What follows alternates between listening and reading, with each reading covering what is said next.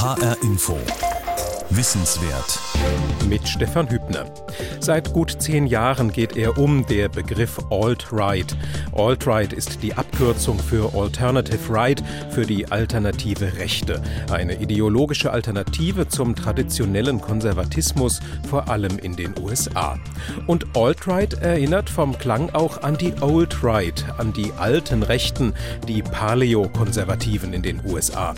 Die Themen, für die beide Strömungen stehen, haben viel mit Rassismus zu tun und mit dem mutmaßlich nötigen Schutz der weißen christlichen Bevölkerung vor der multikulturellen Einwanderungsgesellschaft, vor politischer Korrektheit und letztlich auch vor sozialer Gerechtigkeit. Die alternativen Rechten werden in den USA immer attraktiver für die, die sich vom Mainstream absetzen wollen. Und natürlich haben sie ihre Sprachrohre. Spätestens seit Donald Trumps Wahlkampf Alt-Right Gedankengut instrumentalisierte und förderte, sind Plattformen wie das Breitbart News Network nicht mehr nur Politik- und Medienspezialisten bekannt. Und Breitbart-Geschäftsführer Bannon wurde sogar zu Trumps ranghöchstem Politikberater. Die alternativen Rechten beherrschen aber auch die Zeichensprache der Popmusik und inszenieren sich auf diesem Weg als Provokateure. Über diese neuen Koordinaten der Poprebellion berichtet Klaus Walter in einer neuen Ausgabe seiner Pop Stories. Wenn im Folgenden der Eindruck entstehen sollte, dass es in der Alt-Right keine Frauen gibt, dann ist dieser Eindruck falsch. Es gibt tatsächlich Frauen in der Alt-Right, aber nicht viele. Und sie haben nicht viel zu sagen. Deshalb habe ich sie hier weggelassen.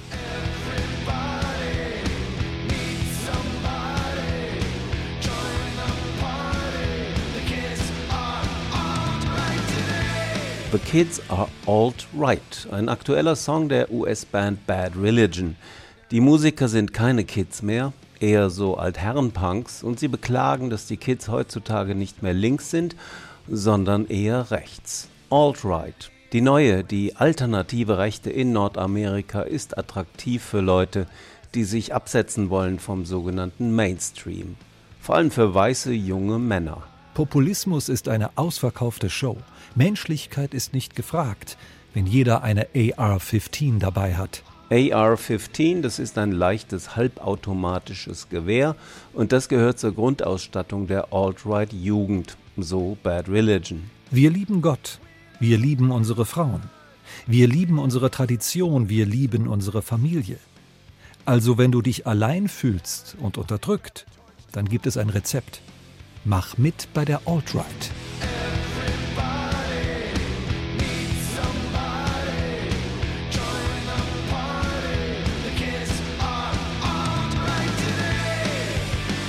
Alternative Fakten, alternative Lügen, alternative Namen, alternative Volksstämme. Das Klagelied von Bad Religion ist für mich eher Teil des Problems als Teil der Lösung. Die Punk-Veteranen kommen daher wie der wohlmeinende linksliberale Lehrer, der fassungslos zur Kenntnis nehmen muss, dass seine Schüler ein Fäbel für Faschisten haben. Urplötzlich sind die Kids alt-right, dabei waren sie doch immer alright.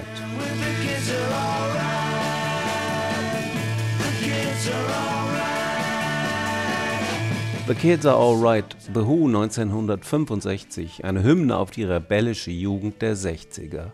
The Kids Are Alright, der Slogan steht für den Glauben an das Gute in den aufständischen Kids. Daran, dass junge Leute, die vom Mainstream abweichen, automatisch nach links driften. The Who sind mittlerweile über 70 und sie spielen das Lied bis heute. Ihr Sänger Roger Daltrey befürwortet den Brexit. Dass die Kids nicht immer alright sind, sondern immer häufiger rechts bis rechtsextrem, das ist keine Errungenschaft der Alt-Right.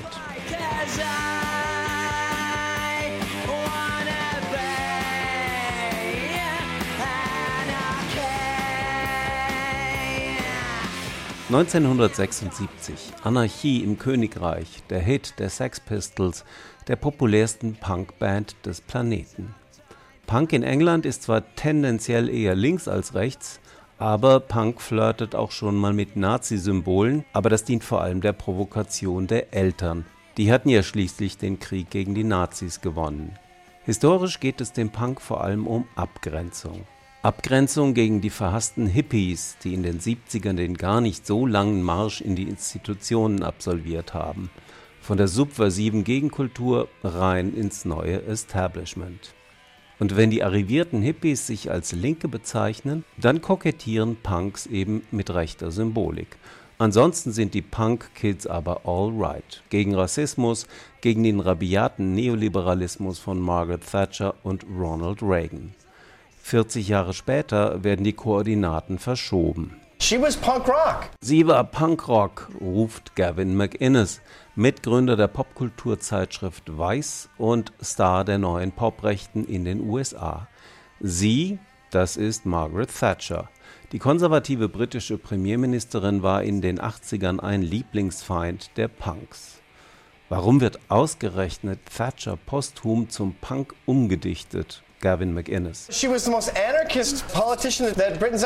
Thatcher war die anarchistischste Politikerin Großbritanniens, weil sie den Markt befreit hat von staatlicher Bevormundung. So definiert Gavin McInnes die Anarchie in UK. Ich bin immer noch der Punk, der ich vor 20 Jahren war, nur dass meine Zielscheibe nicht mehr die bourgeoisen Spießer aus den Vororten sind, sondern die politisch korrekte linke Elite. Erklärt Gavin McInnes im Herbst 2018 in einem Interview mit der Frankfurter Rundschau. Überschrift Die Hasshipster. Wer ist dieser Gavin McInnes und was macht ihn zum Punk? Punk ist schon lange mehr als Musik, Punk steht für eine Haltung. Für Gavin McInnes ist Punk eine Strategie, um Aufmerksamkeit zu provozieren. Grenzen überschreiten, Tabus verletzen.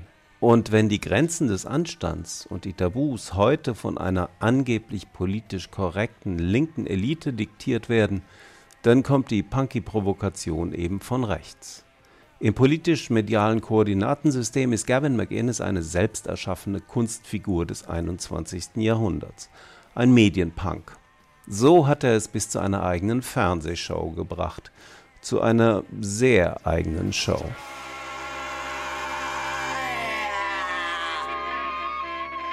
Ein Mann im Alter von etwa Mitte 40, bekleidet mit Sakko und Jeans, mit einem adrett frisierten Vollbart, lässt während der Aufzeichnung dieser Fernsehsendung seine Hose fallen, um sich einen Dildo einzuführen. Sagt der Politikautor Bernhard Pirkel, er ist ein Kenner der neuen Rechten in den USA. Was bezweckt Gavin McInnes mit seiner Dildo-Show? Das war zu dem Zeitpunkt, als McInnes eben schon konfrontiert wurde mit Vorwürfen, er sei ein Rechtsradikaler. Er wollte eben diesen Vorwürfen begegnen mit dieser Performance, mit der er sich halt explizit dagegen gewehrt hat, gegen Vorwürfe, er wäre homophob oder er würde eine Art von toxischer Männlichkeit repräsentieren. Die toxische Männlichkeit, die Bernhard Pirkel hier zitiert, hat als sprichwörtliche Eigenschaft der neuen Rechten in den letzten Jahren Karriere gemacht, und zwar im doppelten Sinn des Wortes.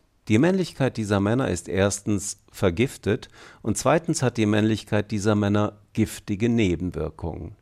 Die toxische Männlichkeit des Gavin McInnes sendet widersprüchliche Signale aus.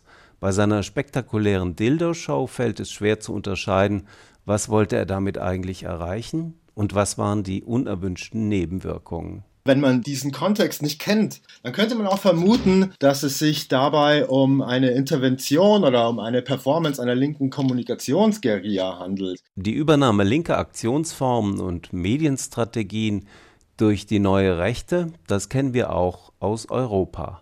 Etwa durch die sogenannte identitäre Bewegung, die schon mal auf das Brandenburger Tor klettert, um zu demonstrieren.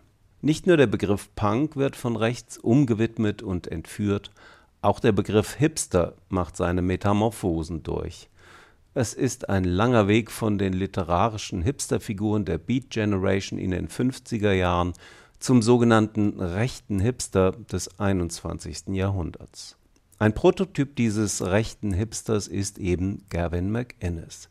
2016 gründet er die Proud Boys. Die Proud Boys sind eine Art postmoderne Burschenschaft. Die Proud Boys wurden auch als Fight Club der Alt-Right bezeichnet. So der Autor Bernhard Pirkel. Der Hollywood-Film Fight Club porträtiert 1999 eine Gruppe junger Männer, die sich unter konspirativen Umständen regelmäßig zu Kampfabenden in einem Keller treffen. Gentlemen, willkommen im Fight Club.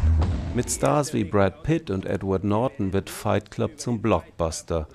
Heute gilt er manchen als prophetische Vorwegnahme des neuen Maskulinismus. Aber schon damals schrieb ein Kritiker über Fight Club, Macho-Porno. Und faschistischer Superstar-Film. Die Überschneidungen mit den echten Burschenschaften liegen vor allem im Bereich der gemeinsamen Besäufnisse und eben der anschließenden oder gleichzeitigen Gewaltexzesse. Sagt Bernhard Pirkel über die Proud Boys. Dieser ebenso sauflustige wie rauflustige Jungmännerverein entwickelt sich in kürzester Zeit zu einem wichtigen Player im Kulturkampf von rechts.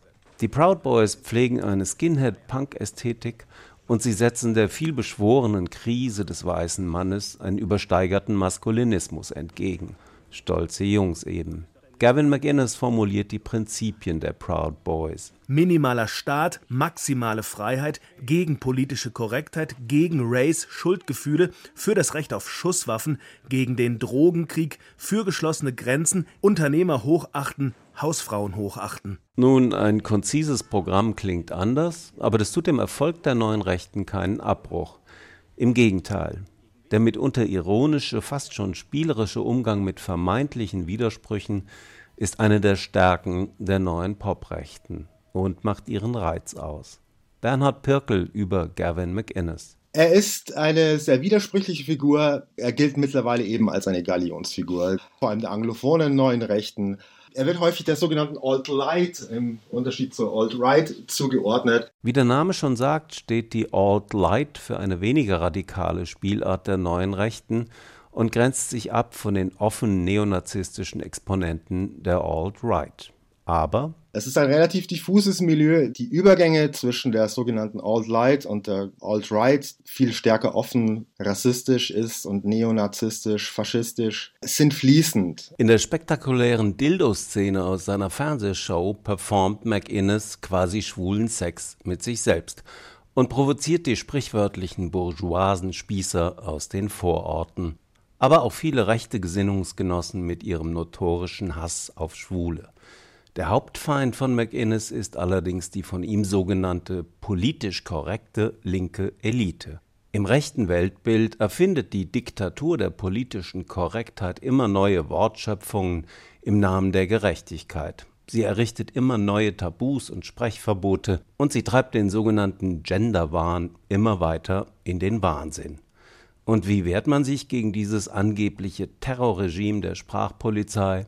Mit einem unschuldig bis naiv dahingesagten Satz. Das wird man doch noch sagen dürfen. Die neue Rechte beherrscht die Codes der Popkultur und reagiert auf angebliche Tabus und Sprechverbote mit gezielter Grenzüberschreitung und bewusster Regelverletzung. Das wird man doch noch sagen dürfen. Wie trotzige Kinder kultivieren Poprechte einen geradezu obsessiven Drang, die verbotenen Wörter in den Mund zu nehmen. In seiner Fernsehshow unterhält Gavin McInnes seine Fans mit einem Staccato der demonstrativen Unkorrektheit. Männer sagen das N-Wort und sie sind stolz darauf. Und es sind tatsächlich nur Männer, unterlegt von heiter beschwingter Musik.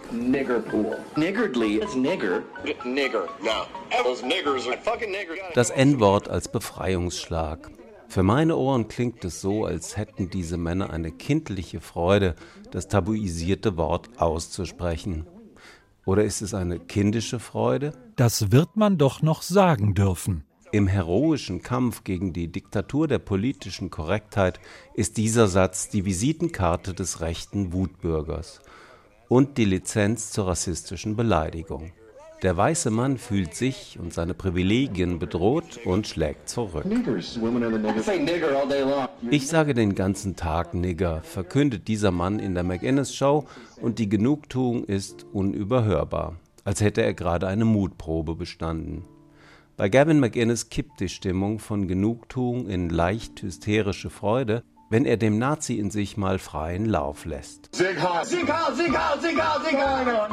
Ja, Gavin McInnes klingt wie ein durchgeknallter Sektierer, aber er ist eine große Nummer in der neuen Rechten in den USA und ein stolzer Proud Boy bis zum 21. November 2018. As of today, November 21st, 2018, I'm officially disassociating myself from the Proud Boys.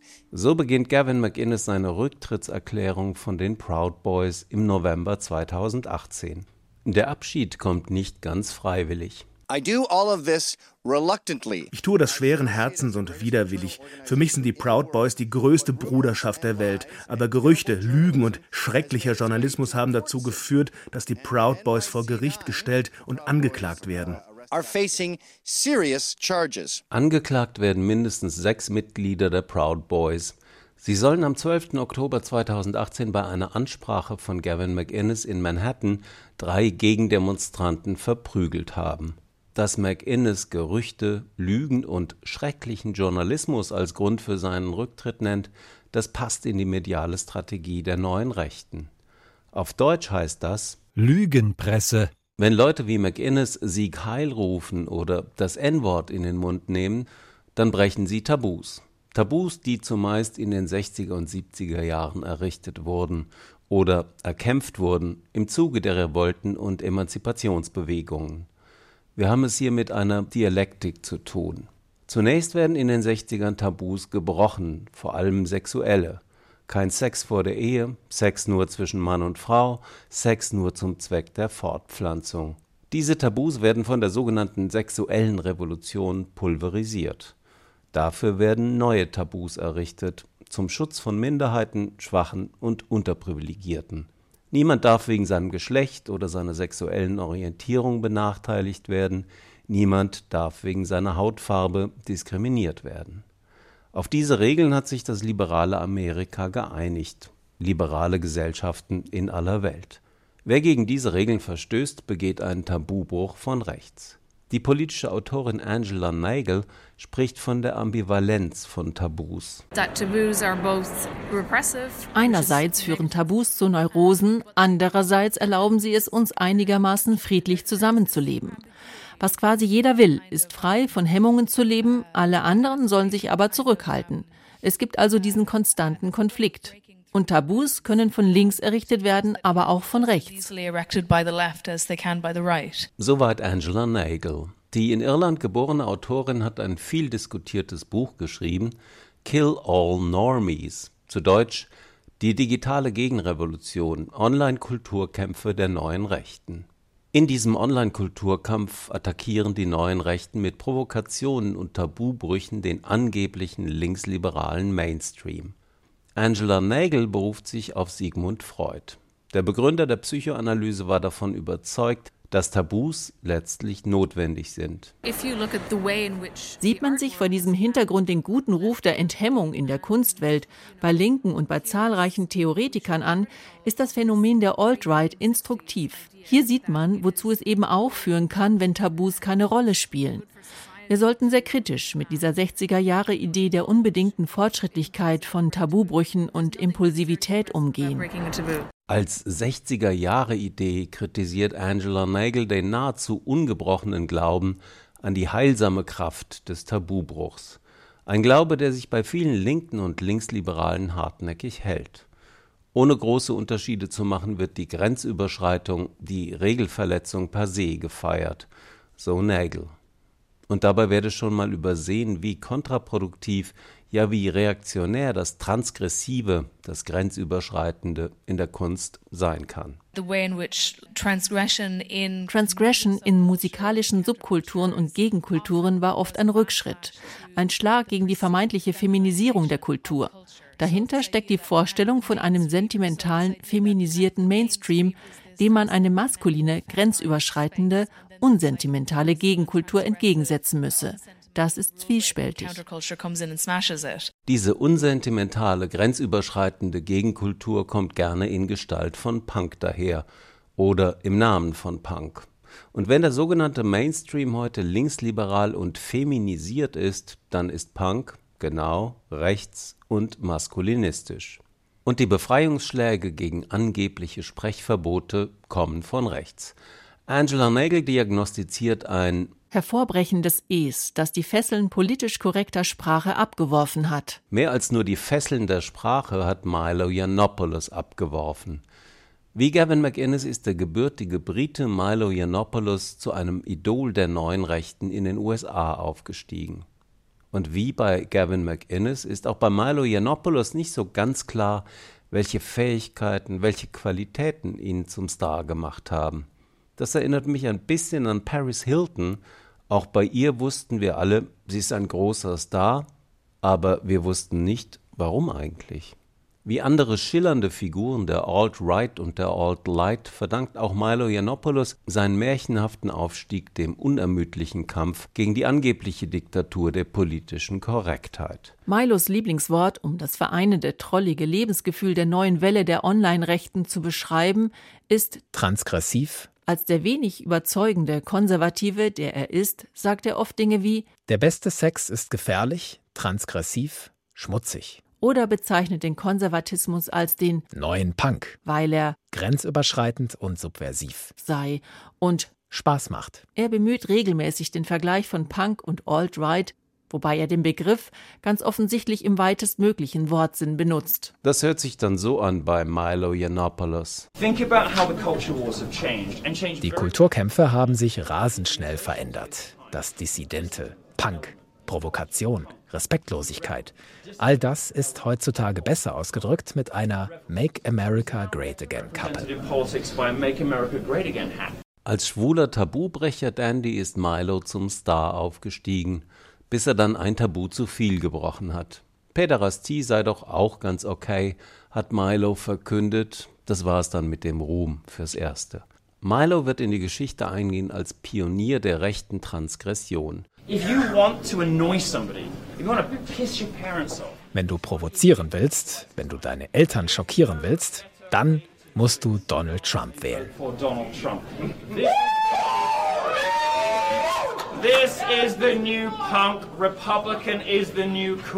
Republikaner sind das neue Cool. Trump ist der neue Punk, sagt Milo. Da liegt er auf einer Linie mit einem alten Punk. The Donald. Wow. so dare I say, a possible friend. Der Donald sei ein möglicher Freund, verkündet John Lydon. Als Johnny Rotten war er die Stimme der Sex Pistols. Anarchy in the UK 1976 ruft Johnny Rotten mit den Sex Pistols die Anarchie im Vereinigten Königreich aus. Heute lebt er in den USA und wird oft gefragt, ob Donald Trump eine politische Sexpistole ist. Is he the uh, political sex pistol? Die Antwort lässt Leiden halb offen. Ja, er könnte schon ein Freund sein, der Donald. Also nimmt er den Präsidenten in Schutz gegen die böse linke Lügenpresse. Die linke Presse in den USA verleumdet Trump als Rassisten. Und das ist überhaupt nicht wahr. Ganz im Sinne von Milo Yiannopoulos lässt sich John Lydon heute gerne mit einer feuerwehrroten Make America Great Again Kappe fotografieren. Dazu trägt er ein feuerwehrrotes Make America Great Again T-Shirt und raucht eine Zigarette. Das T-Shirt spannt um den Bauch rum, John Lydon trägt sein Gewicht ohne Reue. Wie er da sitzt und demonstrativ pafft, gibt der Bürgerschreck von einst heute die Karikatur des fetten, weißen Wutbürgers. Der lässt sich von der politisch korrekten linken Elite nicht vorschreiben, was er essen darf und trinken und rauchen. Keine Hamburger, keine Cola, keine Zigaretten, von wegen, jetzt erst recht. Das ist die Botschaft dieser Fotos, der symbolische Stinkefinger für Michelle Obama mit ihrem Gemüsegarten im Weißen Haus oder für linksgrün versiffte Erfindungen wie den Veggie Day. Und wie steht John Lydon zum Brexit? And where do I stand on Brexit? Well, here it goes. The working class have spoke, and I'm one of them, and I'm with them. Die Arbeiterklasse hat gesprochen, und da er selbst zur Arbeiterklasse gehört, ist auch er für den Brexit. Das sagt der Mann, der seit über 40 Jahren ein Popstar ist und Millionen von Tonträgern verkauft hat. Donald Trump ist der neue Punk. Wer die moderne Rechte bekämpfen will, muss diese Lektion erstmal kapieren.